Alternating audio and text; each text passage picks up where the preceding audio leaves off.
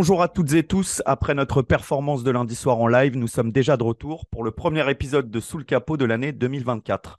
On peut sereinement déjà vous inviter dimanche pour notre nouveau live rempli de football, mais surtout de digressions et de franches rigolades sur notre chaîne Twitch. Le sujet qui nous occupe aujourd'hui est hautement plus sérieux. On en a parlé lors de notre dernier épisode de ce format que vous commencez à connaître. Le contexte géopolitique européen est extrêmement tendu et l'année 2022, en plus du déclenchement de l'agression russe en Ukraine, a connu la résurgence d'un conflit majeur du XXe siècle sur le vieux continent, avec de nouvelles tensions entre le Kosovo et la Serbie sur fond de problèmes d'immatriculation automobile. Évidemment, ces tensions ont réveillé de vieux souvenirs et les luttes d'influence ne manquent pas, comme la Russie de plus en plus offensive, pour défendre la Serbie d'Aleksandar Vucic malgré un processus d'entrée en Union européenne bien entamé. C'est dans ce contexte que nous démarrons aujourd'hui une émission sur l'histoire du supporterisme dans les Balkans et en Yougoslavie, et je suis accompagné sans surprise de mon compère de tous les instants sur ce format. Val, comment vas-tu? Promis, aucune question sur ta participation au Fry aujourd'hui.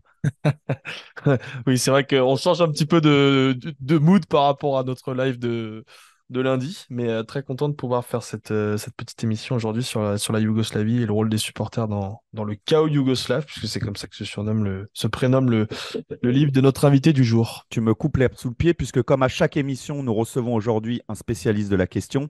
Loïc Trégourez, vous êtes responsable pédagogique à l'Institut des hautes études en défense nationale et auteur du très bon Le football et le chaos yougoslave aux éditions Non-Lieu. Loïc, bienvenue parmi nous. Merci. C'est le football, euh, football, dans le cas yougoslave et je sais que quand on le tape euh, effectivement dans une barre de recherche d'un moteur de recherche quelconque, ça revient. Euh, le, titre est mal est mal répertorié et ça revient en effet à le football et le cas yougoslave qui est qui, qui, sonne moins bien que le titre. Je le dis d'autant plus que je n'ai aucune responsabilité dans le titre. C'est mon éditeur qui l'a trouvé et je l'en remercie car je l'aime beaucoup. Et on n'a aucune excuse puisqu'on a même le livre en format physique. Donc euh, voilà. Exactement.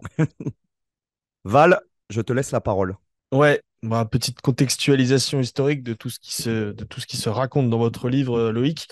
Puisque pendant plus de 40 ans, la Yougoslavie vivait sous l'égide de son président communiste Tito. Le pays était divisé alors en six républiques distinctes qui comprenaient la Slovénie, la Croatie, la Bosnie, le Monténégro, la Serbie et la Macédoine, ainsi que deux provinces autonomes, le Kosovo et Voïvodine. Dans les années 70, la Yougoslavie se porte bien, le pays est au mieux économiquement, les niveaux de vie et d'éducation sont très bons, le tourisme de masse me permet au pays de s'enrichir et le passeport yougoslave faisant la jonction entre l'Est et l'Ouest en pleine guerre froide est l'un des plus recherchés au monde. Tito incarne alors le mythe du régulateur suprême de la nation yougoslave, canalisant à lui tout seul les disparités ethniques, religieuses et économiques. Mais sa mort en 1980, ainsi que diverses crises économiques et politiques de la fin des années 70 et du début des années 80, vont faire basculer le pays dans l'instabilité. Les républiques vont reprendre individuellement le contrôle de leur territoire et les premières tensions politiques vont apparaître. La Serbie, notamment, va, militer pour un recentrage du pouvoir vers Belgrade. Les mouvements nationalistes jusqu'ici endormis vont se réveiller dans chacune de ces républiques, accentués en plus par les différences religieuses entre catholiques, orthodoxes et musulmans. Et les mouvements croates et slovènes vont militer pour une indépendance de leur État, en réponse notamment à l'intransigeance serbe de Milosevic de déplacer le pouvoir vers Belgrade. Les stades de football vont subir les conséquences directes de cette montée des nationalismes. Après plusieurs années de montée de tension, la situation va finir par dégénérer. Les supporters de football croates et serbes, symboles et instigateurs de ce nationalisme exacerbé, vont finir par s'affronter dans le stade Maximir de Zagreb le 13 mai 90, à l'occasion d'un match entre le Dynamo et l'Étoile Rouge. Un événement caractérisé encore aujourd'hui comme l'un des points de départ de la guerre yougoslave. Un match qui n'aura finalement pas lieu et qui découlera un an plus tard à l'indépendance des États croates et slovènes.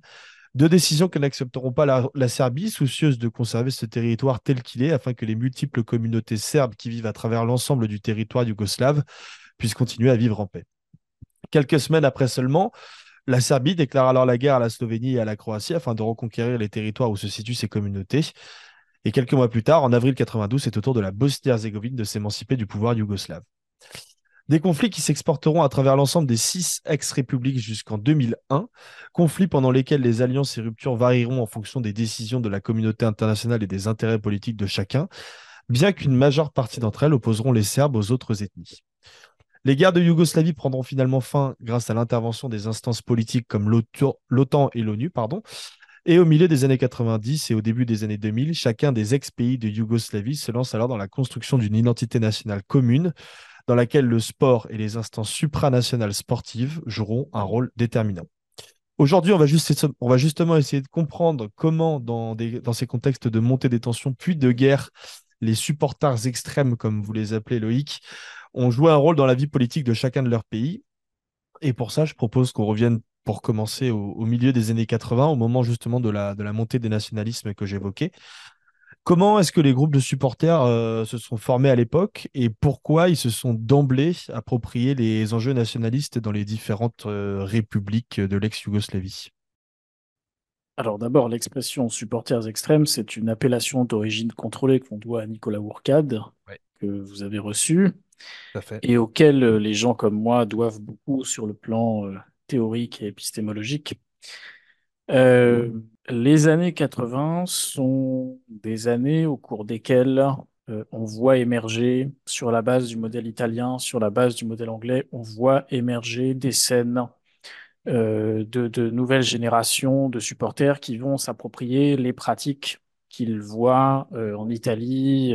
Et donc la Yougoslavie ne fait pas exception à ça, à la faveur des matchs de Coupe d'Europe, à la faveur de ce qu'on voit à la télévision à quelques détails près. Le premier, c'est que euh, la, la, la, Torsida de Split se fait fort de dire qu'elle a été fondée en 1950, ce qui est vrai.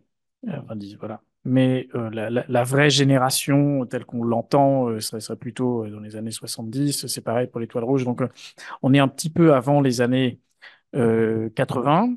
Si bien que il pouvait exister dans, les années 70 des frictions de supporters, euh, disons, entre le Hajduk et le Partisan, qui n'étaient pas liées à des questions nationalistes. Ça, c'est euh, euh, les conversations que j'ai pu avoir avec Dražen Lalic. Dražen Lalic, c'était le sociologue euh, du sport qui par ailleurs lui-même, dans sa jeunesse, été hooligan, comme il dit, du Hajduk Split. Donc, c'est quelqu'un qui était là dans cette période-là, des années 70, 80. le, le... Donc, ça, c'est un premier mouvement. Et ce mouvement-là, il est euh, concomitant avec cette période de la Yougoslavie au cours de laquelle le régime euh, est euh, fragilisé par la mort de Tito. Il est fragilisé parce que il y, avait toujours un équilibre à trouver entre tout ce que vous avez dit, six républiques, cinq langues, quatre religions et compagnie, et le fait que ces années sont des années qui sont difficiles sur le plan économique parce qu'il y a un retournement international euh, après le contre-choc pétrolier et après la politique du dollar fort euh, de, l'administration Reagan, qui fait que euh, l'ensemble des pays qui étaient endettés en dollars voient leur dette exploser. C'est le cas de beaucoup de pays d'Afrique qui en sont toujours pas sortis d'ailleurs. c'est le cas de la Yougoslavie. Mais la constitution de 1974 avait tendu à fédéraliser le pays. Ça veut dire que de plus en plus, euh, de plus en plus, les choses se jouaient dans chacune des républiques. D'accord? Donc, on arrive dans ces années qui, euh, qui sont des années de crispation sur le plan économique.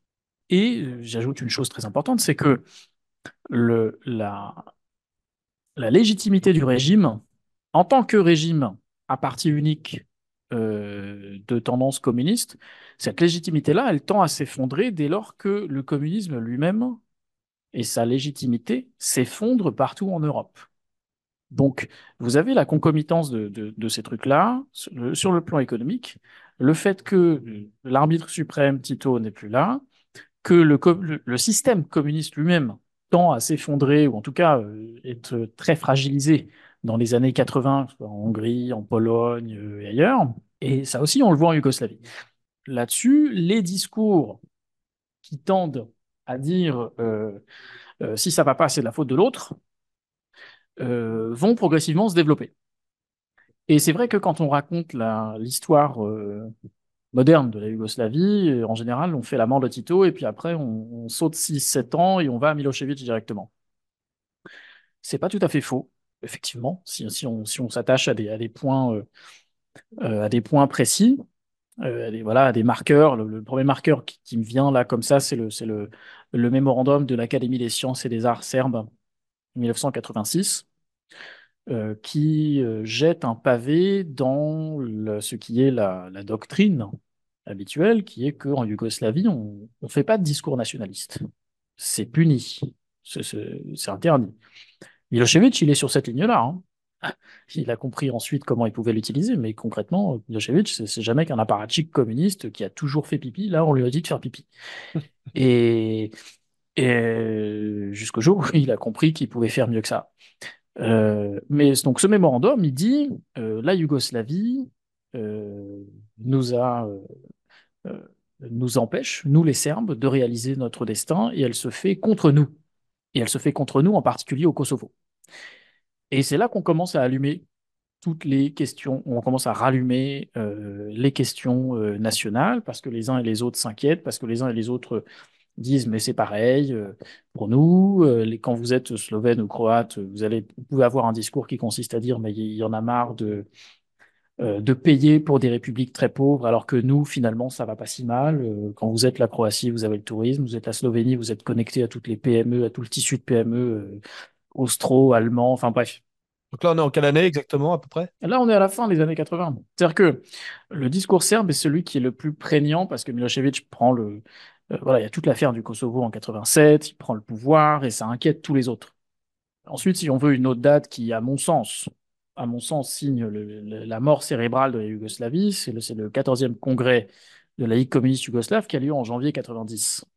En janvier 90, ce qui se passe, c'est que les délégués slovènes se, se barrent parce qu'ils comprennent que euh, on pourra, on pourra rien faire avec Milosevic. Donc il y avait toutes les discussions sur est-ce qu'on peut faire une confédération, une confédération un peu lâche, euh, un truc, un truc un peu hybride.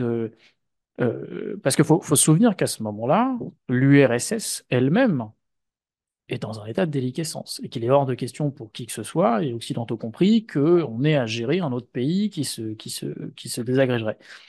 donc on a compris très tard, nous, que, il y a des gens qui, pendant très très longtemps, euh, était mordicus pour le maintien de la Yougoslavie, quoi qu'il arrive. Et c'est pour ça qu'ils ont fait porter la responsabilité de sa disparition sur ce qu'ils considéraient comme des séparatistes, c'est-à-dire les Slovènes et les Croates.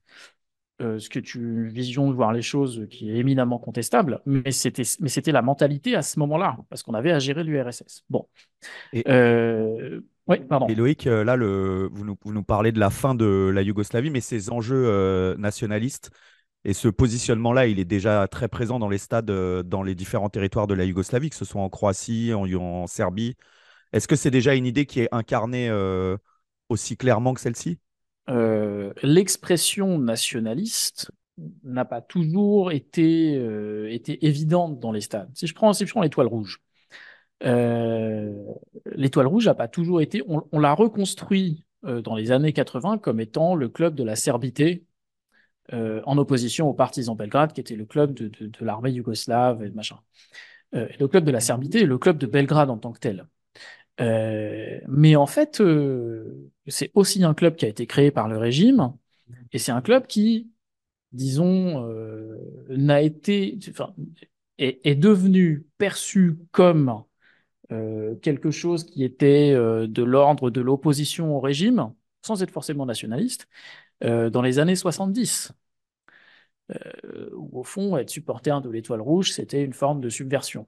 Et puis, la subversion est devenue quelque chose. Qu'est-ce que vous voulez Comment vous voulez être subversif dans un régime communiste euh, C'est en allant sur des, en allant sur des discours nationalistes. mais je redis tout à l'heure ce que, ce que, ce que me disait Dragen Lalic, qui était lui au, Hajduk à l'époque dans la Torsida c'est qu'il ne faut pas mélanger euh, ce qui pouvait relever de la, culture euh, ultra naissante à ce moment-là, y compris euh, l'utilisation de la violence, et ce qui pouvait relever des discours nationalistes qui, eux, sont apparus, sont apparus après. D'accord? Dans les années, voilà, à, petit à petit, dans les années 80, et qui ont accompagné la montée, la montée des tensions. Mais alors justement, comment est-ce que vous faites cette distinction Est-ce que les, les mouvements ultras sont construits comme c'est souvent le cas en opposition au pouvoir en place, ou justement, est-ce qu'ils ont été plutôt influencés par, ces, par, cette, par cette mouvance nationaliste? Ah. Euh, Oui, l'œuf, la poule, bon. Euh, non, mais c'est un peu ça. C'est-à-dire, dans le, dans, dans, vous avez de, de, façon intrinsèque dans la culture ultra cette idée que euh, on est on est forcément en opposition et dans une forme de subversion vis-à-vis de l'autorité, de ce que vous percevez comme étant l'autorité. À l'évidence, si l'autorité est incarnée par euh, un, régime à parti unique euh, qui, qui, va mal et dont la légitimité est en train de s'effondrer, assez, assez, assez naturellement, vous allez aussi être euh, et les stades vont être un endroit dans lequel on va pouvoir, peut-être avant euh, la rue, avant les journaux, dire des choses qu'on ne va pas dire ailleurs. Concrètement, euh, dans les, dans les, voilà, vous avez dans les, dans, dans les, dans les années 80 au Maracana, c'est les endroits, c'est les premiers endroits où on sort des icônes orthodoxes, où on commence à chanter des trucs. ce qu'a très bien senti Milosevic d'ailleurs quand il comprend ça, quand il comprend qu'il y, a un potentiel de violence et qu'il y a un potentiel de gens qui éventuellement peuvent se mettre au service de son opposant de l'époque, qui s'appelle Vuk Draškovic, qui lui est un vrai nationaliste, est un vrai euh, leader du mouvement tchétnik, que fait Milosevic Il se démerde pour que Arkan prenne la tête de la tribune. Pourquoi Arkan, qui est Je vous laisse expliquer qui est Arkan. c'est un, un quelqu'un qui, euh, c'était un, délinquant euh, qui, grâce aux relations de papa, euh, est devenu, est devenu quelqu'un mis au service des services secrets yougoslaves et donc qui allait rendre quelques services à l'étranger, qui était polyglotte, et en échange de ces services-là, il était protégé par les services yougoslaves quand il se euh, livrait à ses activités de bandit par ailleurs. Donc il a, euh, il a fait une flopée de gamins à droite et à gauche, il a braqué des banques, il s'est évadé de prison partout. Et dans les années 80, il est rentré à Belgrade, il a ouvert une grande pâtisserie euh, en face du Maracana, il roulait en Cadillac rose. Et donc c'était le, le, big boss, en quelque sorte.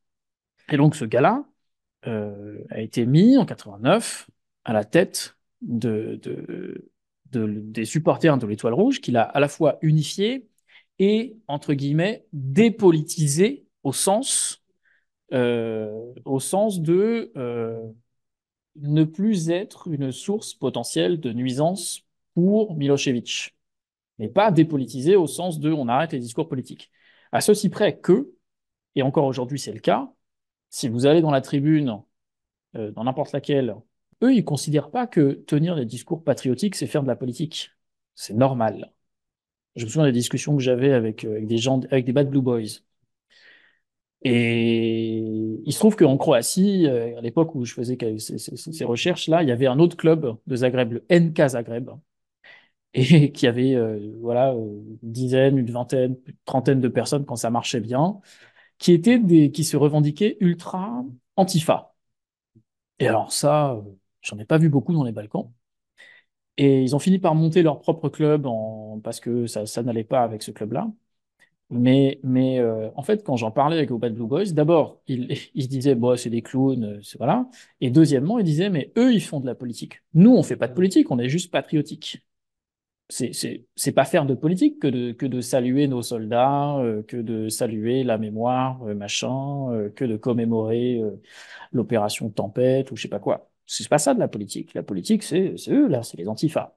Donc, faut, faut, faut avoir ça à l'esprit. Euh, euh, les, les, les, discours qu'ils appellent patriotiques, pour eux, c'est pas de la politique. C'est normal. C'est quelque chose de naturel on, en discutait un peu parce qu'on a fait une émission, euh, bah, la dernière émission qu'on a fait justement, c'était sur euh, avec Ogal Rougelny, qui est une chercheuse sur, euh, qui a fait des recherches. Ah, mais oui, bien sûr. Voilà, sur l'Ukraine. On a parlé exactement de ça, ouais. et qui nous, qui faisait la distinction en fait entre ce qu'on appelle le, nationalisme dans les pays, notamment d'Europe de l'Est, et le nationalisme en France, qui sont des notions qui sont complètement différentes quand on. Et qui sont des notions de défense d'une identité parce qu'elle vient de, de, de s'affirmer plus que chez nous de revendication d'un passé glorieux, quoi. Remarquable, Olga. Oui, exactement. Euh, justement, sur ce, sujet-là, sur la construction un petit peu de l'identité, euh, sur la construction justement des, de la montée du nationalisme dans ces pays-là euh, à cette période-là, vous parlez d'une théorie dans votre livre qui est la comparaison entre la, montée du nationalisme par le haut et la montée du nationalisme par le bas, qui est assez intéressante. Par le haut, donc au niveau des élites, et par le bas, plutôt au niveau du peuple dont fait partie notamment les groupes de supporters. Est-ce que vous pouvez la, décrire un petit peu, cette euh, théorie-là? Concrètement, il ne faut pas oublier que dans la lecture qu'on peut avoir de, des conflits en Yougoslavie, il y a parfois l'idée, y compris en Yougoslavie d'ailleurs, il y a parfois l'idée que on ne sait pas très bien, euh, on s'est tous mis un peu sur la gueule, on a, on a, on est tous, on a tous dégoupillé, euh, tout ça est très triste et, et au fond, on en sort tous victimes, personne n'est gagnant, ce qui est vrai. Et deuxièmement, on se dit, enfin, on, on achète volontiers l'idée que, bon, bah voilà, il n'y a, y a, pas de, il y a pas de coupable, et puis tout ça, tout ça a été couru d'avance. En fait, on va, on, on a plaqué, c'est tous les discours balkaniques qu'on a qu'on a plaqué sur la qu'on a replaqué sur la Yougoslavie, euh, sur le fait que bon bah voilà ça pouvait pas tenir, euh, c'est des barbares. Euh, on est allé rechercher des des textes de, la des guerres balkaniques de 1912-13. Enfin, il y, a eu tout ce discours-là. Tout ce discours-là, il mène à une conséquence qui est que on déresponsabilise euh, les gens. On déresponsabilise l'ensemble des architectes du conflit, c'est-à-dire les gens qui ont penser que euh, la, ce que Marina Glamochak appelle la transition guerrière yougoslave. Dans le reste de l'Europe de l'Est, il y a eu une transition démocratique qui s'est plus ou moins bien passée.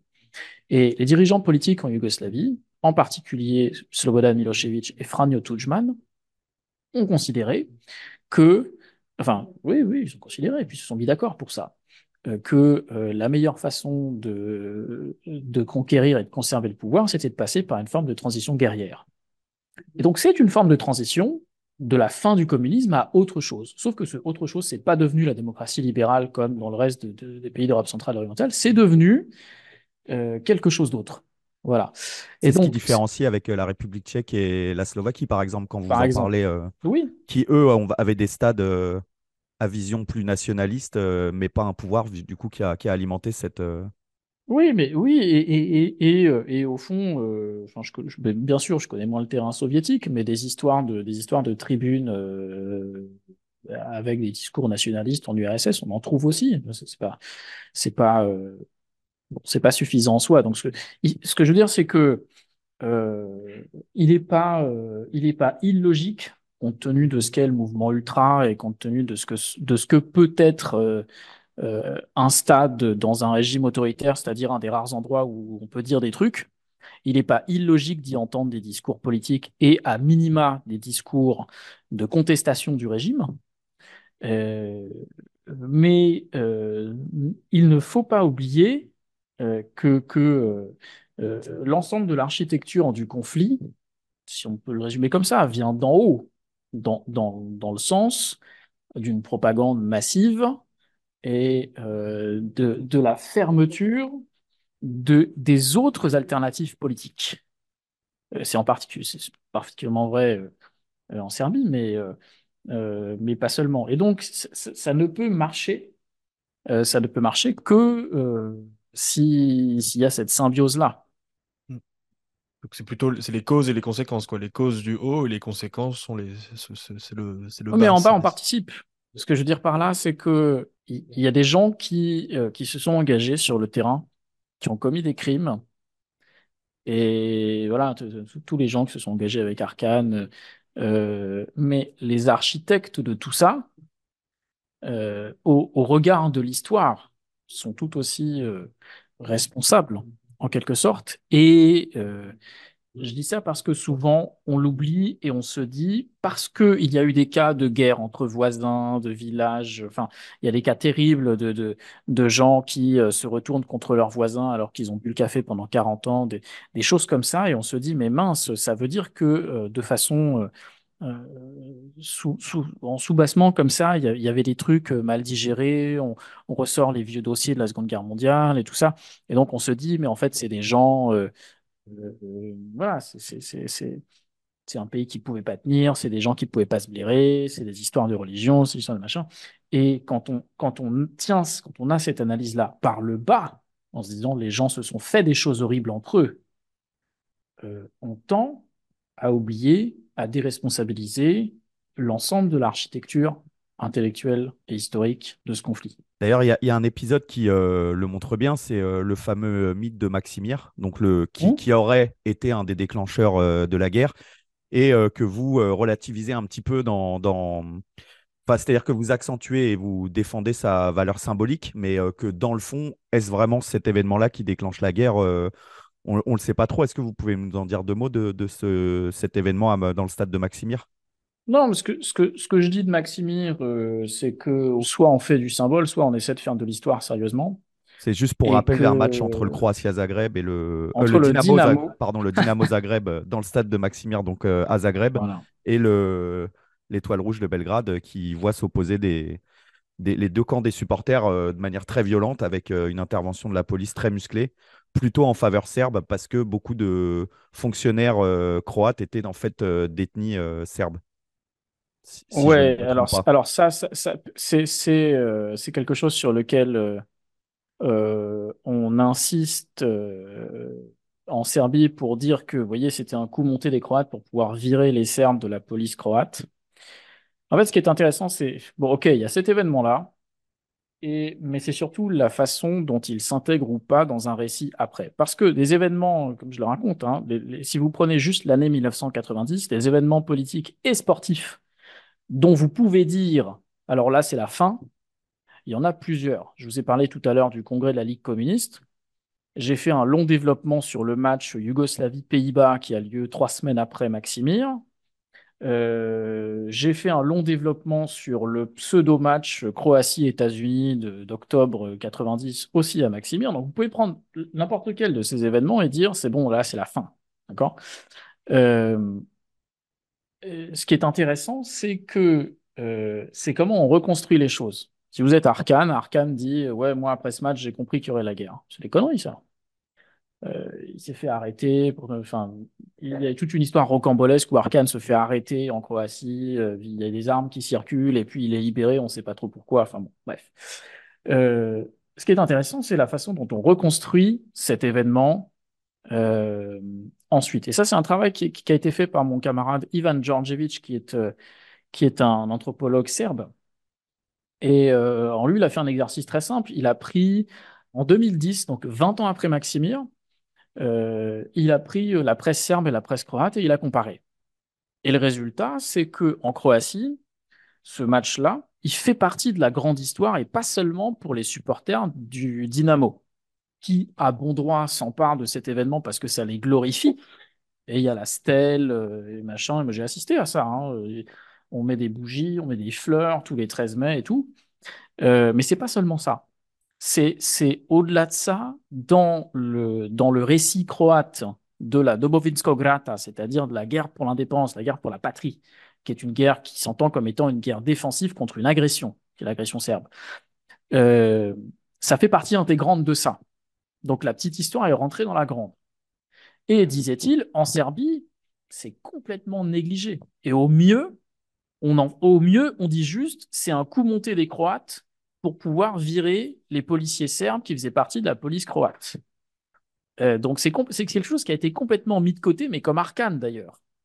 Euh, Arkane, tout- tout- toute cette période-là a été largement euh, mise de côté. Donc ce qui est intéressant avec Maximir, c'est le décalage qui existe dans la façon dont on l'a intégré ou pas du tout dans le récit qu'on en fait après. Et il est logique que côté serbe, on ne l'ait pas intégré. Après tout, euh, euh, c'est oui, oui, euh, c'est évident, il n'y a rien de glorieux là-dedans. Dans le, si on continue un petit peu chronologiquement par rapport au, dé- au début de notre émission, on a parlé justement de la montée des nationalismes, on a parlé peut-être des, événements dits déclencheurs de la guerre. Si, si on s'intéresse à la guerre plus précisément, donc qui débute à l'été 91, hein, si je ne dis pas de bêtises, peu de temps après l'indépendance des, de, la, de la Slovénie et de la Croatie, euh, est-ce qu'on peut s'intéresser peut-être de manière plus directe au rôle des supporters dans ce conflit-là? Comment est-ce qu'ils se sont engagés? Sous quelle forme? Euh, Et pourquoi aussi? Alors, je me suis appuyé pour cette, pour cette partie-là, je me suis appuyé, euh, j'aime bien citer les gens. hein. Oui, vous faites bien, vous faites bien, c'est très important. Je me suis appuyé sur des, sur les, en premier lieu, sur les travaux d'un anthropologue serbe euh, qui s'appelle Ivan Čolović. Et Que vous citez beaucoup dans le bouquin d'ailleurs. Oui, je lui dois beaucoup, intellectuellement. Comme Lalic et comme Urkad. hein. Je, Ouais, je les remets, je les remets, euh, je remets une pièce pour eux. C'est quel... donc c'est un anthropologue qui s'était beaucoup intéressé au, au récit et au mythe autour du Kosovo et qui s'était aussi intéressé à l'étoile rouge comme objet de la, de la serbité. il y avait voilà, il y avait l'Église. Qu'est-ce qui, qu'est-ce qui définissait la serbité? Il y avait l'Église, l'étoile rouge, et puis je sais plus quoi. et après, il s'est posé la question de comment se fait-il ce qui est en fait la question centrale. Comment se fait-il que les supporters de foot se retrouvent sur un champ de bataille? Comment on passe de l'un à l'autre? Et euh, sa théorie, avec laquelle je ne suis pas en désaccord, mais que j'ai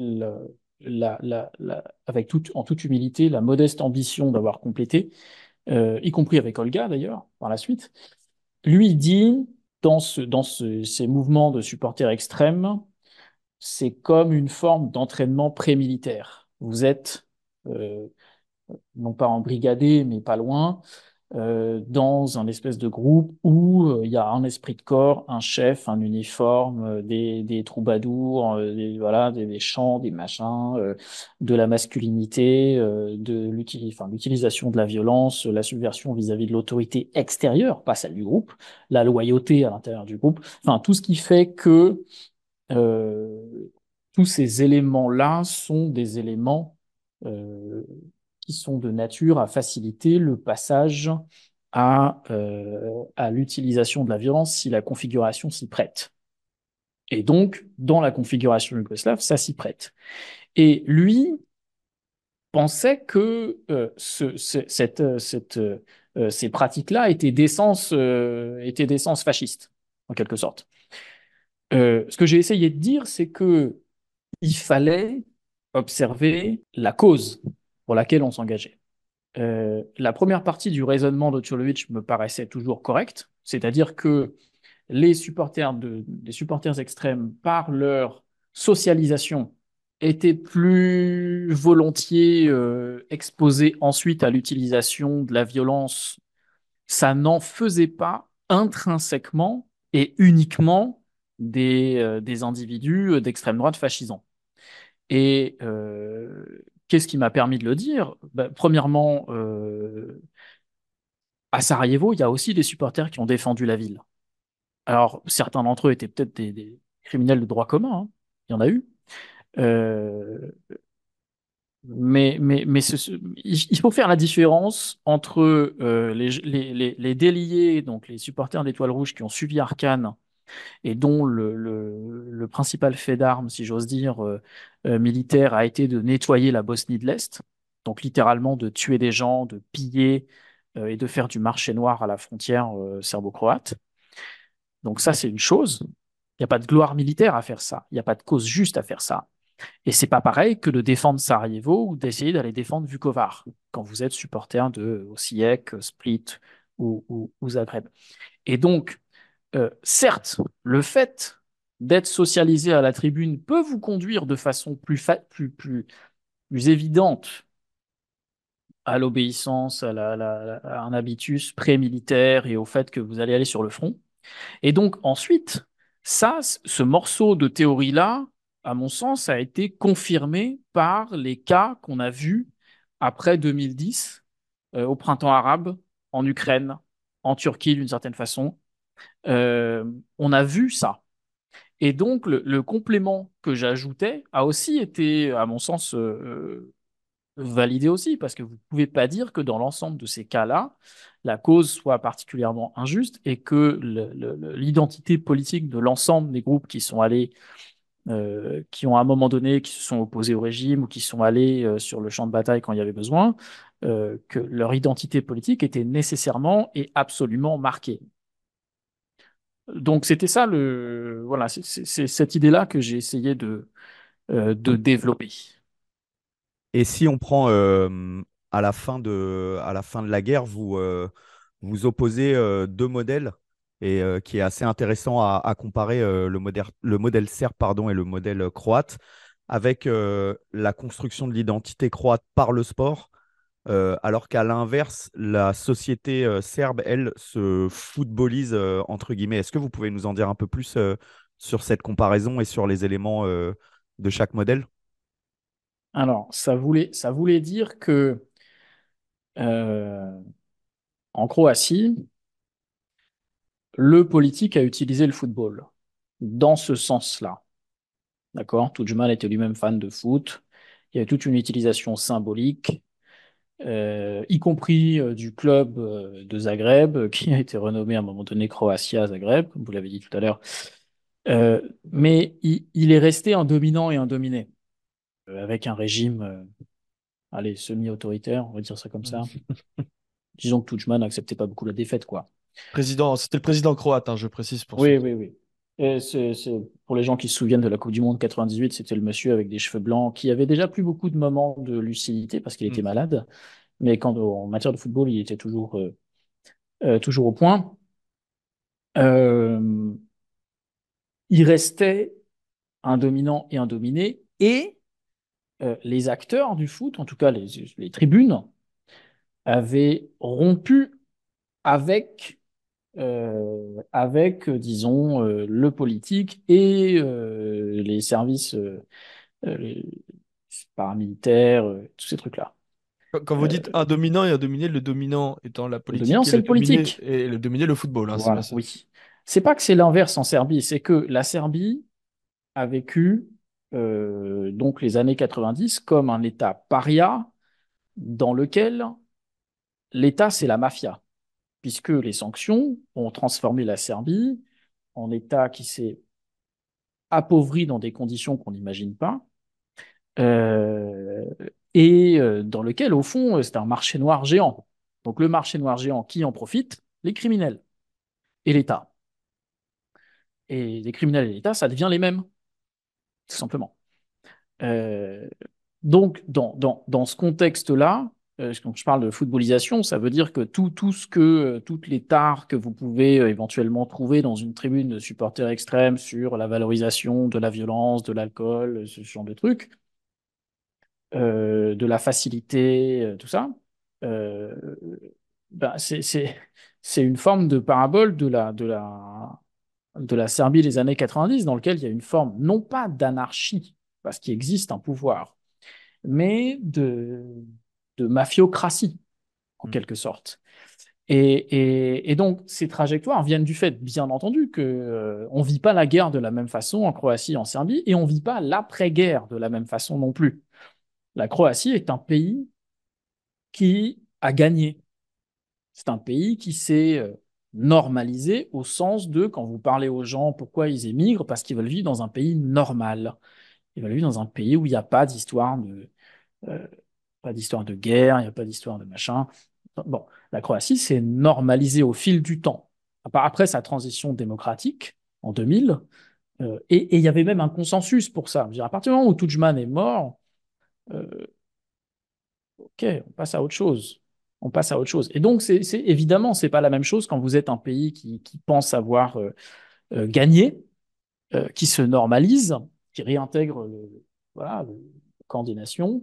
Et puis, quand vous êtes à côté de ça, un pays qui a vécu dix ans dans l'isolement, dans les sanctions, euh, qui a perdu, qui vient de se faire bombarder, parce que le bombardement de Belgrade, en enfin sur la Serbie, c'est en 1999, euh, et où au fond la transition, c'est-à-dire la, la, la, fin de Milosevic, en octobre 2000, c'est pas traduite par une purge dans les services de Rance, parce que c'était le consensus et chez les paramilitaires parce que c'était la solution trouvée chez ceux qui ont euh, mené la, la, révolution du 5 octobre pour renverser Milosevic et euh, euh, l'appareil de sécurité et les paramilitaires. C'est parce que eux n'ont pas bougé que Milosevic a compris qu'il fallait partir.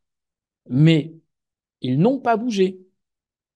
Et donc, on, on, a vu, je, je, fais un saut dans le temps, mais il y a eu des enquêtes très récentes sur le président Vucic actuel et euh, sur l'ensemble de ces réseaux qui sont toujours liés aux supporters de foot, du partisan en particulier, euh, qui sont des courroies du trafic de drogue. Il y a, son fils est très copain, euh, son frère fait des affaires. donc il y a. Ça veut dire quoi? Ça veut dire que ça n'a pas évolué depuis, depuis le départ de Milosevic?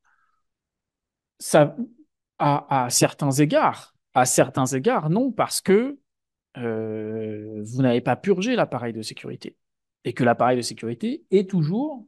Euh, oui, c'est ce que vous dites, c'est que l'État mafia fait que euh, les membres de la mafia ont ensuite intégré aussi des appareils de sécurité, d'où cette porosité entre les deux mondes.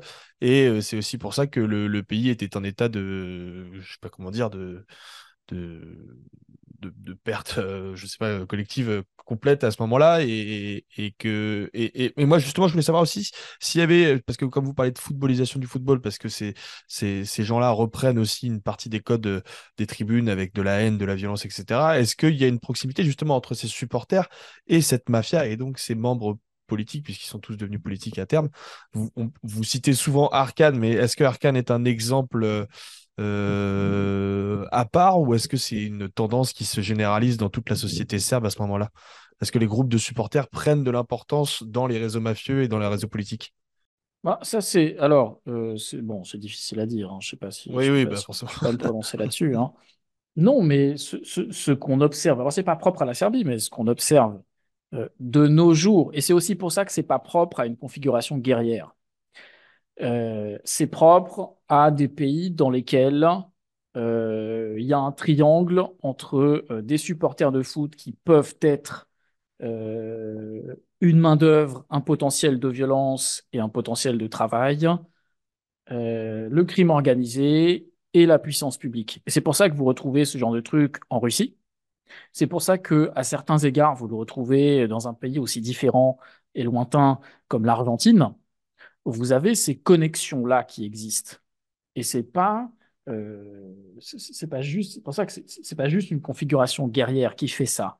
C'est vraiment ces connexions-là qui existent dans lesquelles les groupes de supporters euh, revêtent hmm. et jouent un, rôle politique, euh, soit de, de, potentiel de violence pour le pouvoir, soit d'opposition, soit de voilà, et, et, à minima de mise à disposition d'une main-d'œuvre pour les trafics divers et variés. Trafics dans lesquels sont concernés euh, un certain nombre de responsables politiques. Parce que, faut-il le rappeler, les clubs de football en Serbie sont publics.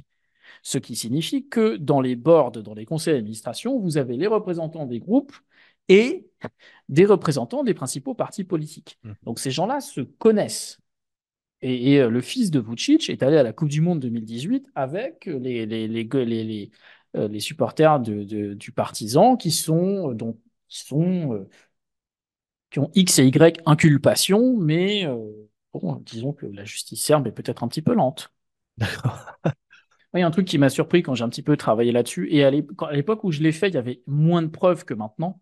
Enfin, maintenant, ce serait du velours. Si j'écrivais, si je devais écrire ce que j'ai écrit en 2015 avec toutes les informations que j'ai aujourd'hui, ce serait très facile. Euh, mais je, bon, je les avais pas. Tout ce que j'avais, c'était des contacts euh, dans la police. Qui me, les gens me disaient déjà, en fait, ce qui fait la force de ces, de ces groupes, c'est qu'ils font du trafic de drogue. Est-ce que c'est normal? Non. Et c'est une différence fondamentale avec euh, les Croates et tous les autres qui, structurellement, n'ont pas tous ces liens-là. Le triangle dont j'ai parlé, ça n'existe pas de façon structurelle en Croatie.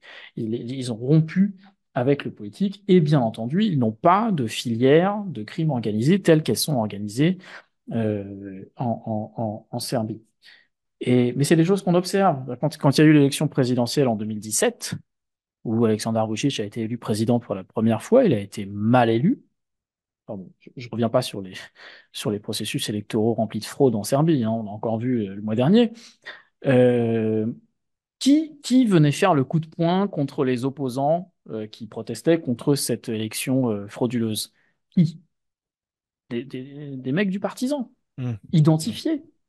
Bon. Euh, donc, voilà, tout, tout, ça aujourd'hui, tout ça aujourd'hui est, est, documenté et ça veut juste dire que c'est pas le, c'est pas le résultat d'une configuration guerrière. Parce que on, a, on retrouve des choses similaires en Russie, en Argentine, et donc c'est le résultat de, tout un processus qui a mis ensemble le crime organisé, les tribunes qui jouent, qui, le rôle que j'ai dit, et, euh, et, le pouvoir. En effet, c'est super intéressant.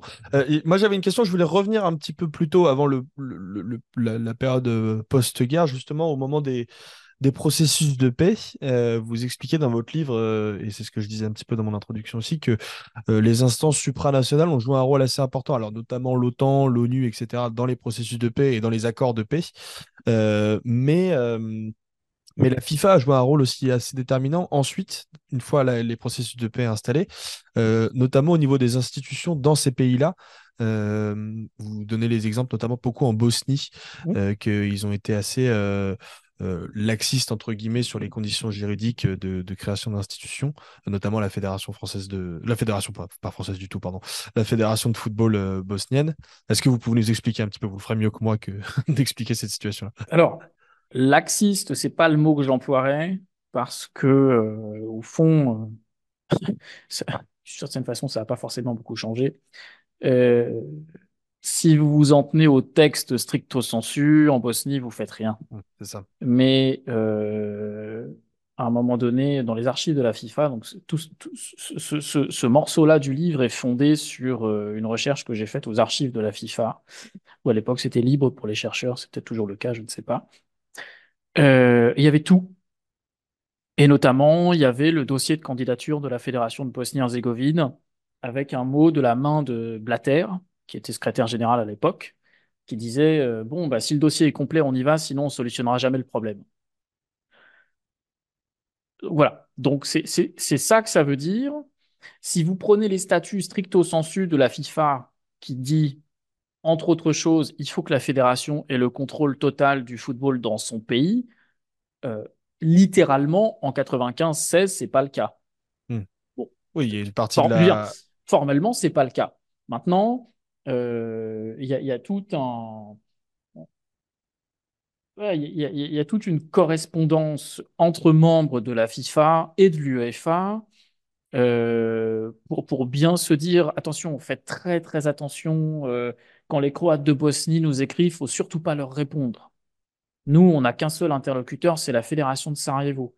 Et ils expliquent aussi que ils ont beaucoup discuté, ça c'est un entretien que j'avais fait, ils ont beaucoup discuté précisément avec, les, avec la mission de l'ONU pour bien se faire expliquer euh, les accords de Dayton et pour bien se faire expliquer euh, l'architecture institutionnelle de ce pays. Et pour aboutir à quelque chose qui était, bon, bah, on va calquer en fait. On va calquer. Euh... Calquer sur les accords de Dayton on va calquer, on va calquer les institutions de la fédération sur ceux de Dayton. Ce qui n'était pas du tout ce que les Croates souhaitaient, ce que les Serbes souhaitaient. Donc, l'intégration de la Fédé, elle s'est jouée en plusieurs temps. Elle s'est jouée euh, dans un premier temps en disant aux Croates euh, non, non, mais on va pas vous reconnaître, et aux Serbes qu'on n'allait pas les reconnaître non plus. Et, euh, au fond, il a fallu attendre que les esprits soient prêts. Donc là, on est à la fin des années 90 et au tournant 2000, encore une fois, le tournant 2000, c'est le tournant où la Croatie et la Serbie, euh, en quelque sorte, euh, tournent le dos à leur régime semi-autoritaire ou, carrément autoritaire, ça dépend de quel point de vue on se place. Et donc là, il y, a un moment où, même en Bosnie, il y a un moment où il y a des choses qui, qui, qui tournent dans le bon sens. Il faut se souvenir d'un truc qui était que euh, pendant la guerre, pendant la guerre en Bosnie-Herzégovine, il y avait donc euh, euh, un championnat croate sur le territoire peuplé par les Croates, enfin tenu par les Croates, mm. et pareil chez les Serbes. C'est une façon de marquer le territoire. Chez les Bosniaques, vaille que vaille, on faisait des trucs. Et donc, devant l'impossibilité de réunifier, parce que les uns et les autres ne le souhaitaient pas, dans un premier temps, euh, les Croates ont accepté de faire un, système de play-off euh, en fin de championnat pour la coupe et tout.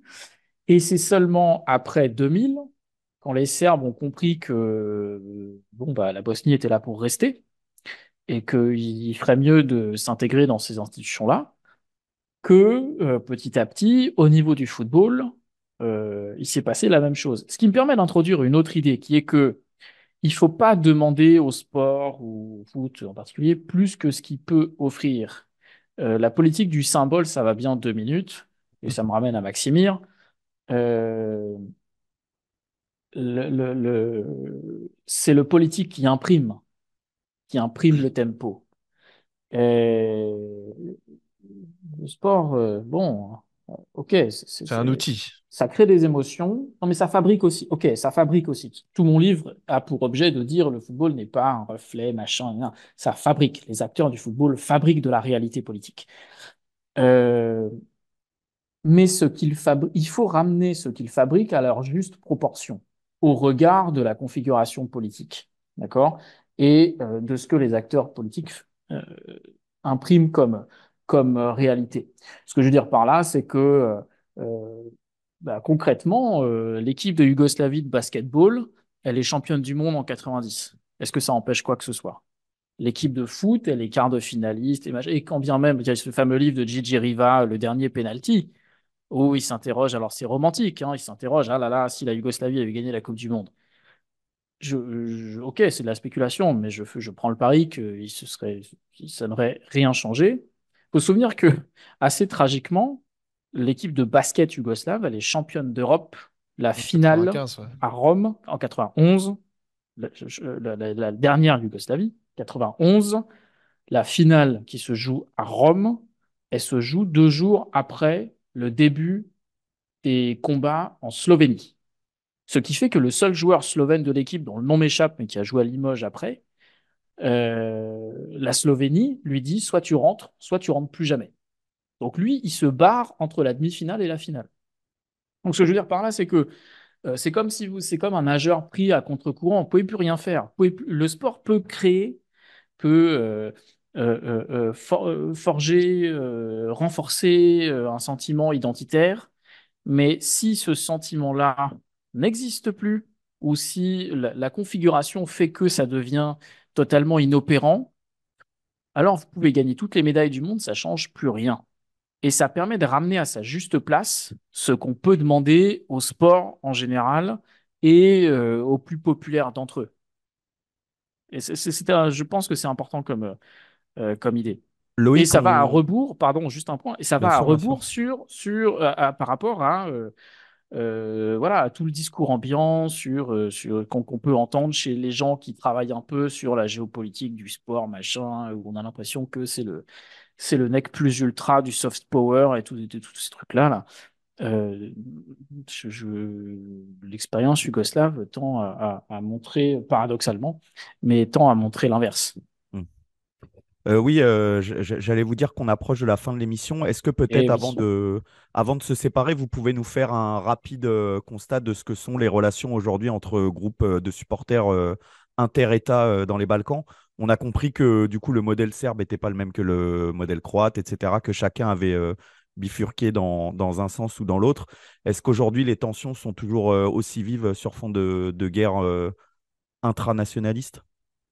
Alors, euh, bon, d'abord, euh, il n'y a pas beaucoup de rencontres intra-yougoslaves.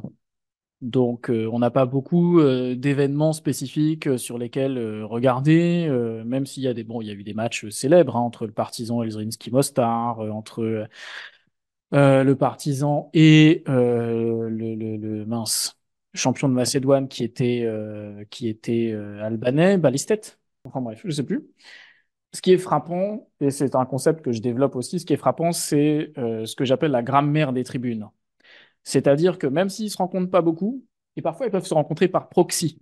Par exemple, euh, si vous avez un club grec qui joue contre des Croates, euh, si vous avez éventuellement le Benfica, parce que les, les, les, les hmm. Benfica et, et, les, et les, la Torcida de Split sont, sont, sont, voilà, sont, sont jumelés.